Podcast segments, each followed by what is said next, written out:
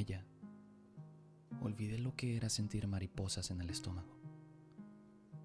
Tampoco hubo destellos de colores a su alrededor. Todo era tan distinto. Vivíamos el presente sin inquietud sobre el futuro. Con ella, el césped en los pies o el aire en el cabello eran más que suficiente. Mis intenciones de volar habían desaparecido. Ahora solo buscaba caminar a su lado, aprovechando cada segundo antes de finalizar el camino. Con ella no tuve que decir una sola palabra